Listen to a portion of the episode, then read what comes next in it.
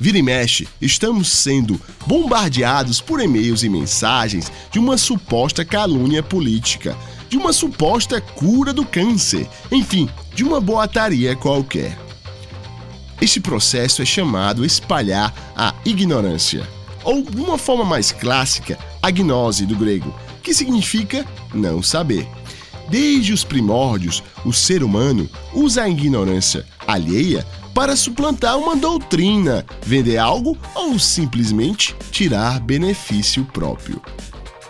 O mais interessante é que agora, com o advento da internet, a agnotologia está cada vez mais sofisticada e, digamos, viral.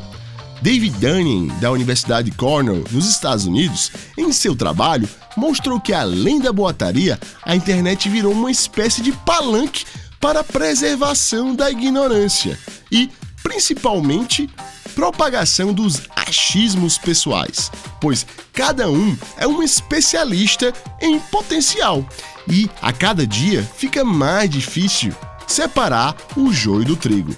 Vai ser muito interessante o desenrolar de todo este processo, mas como é algo da essência humana, seguiremos o provérbio popular: em terra de cego, quem tem olho é rei.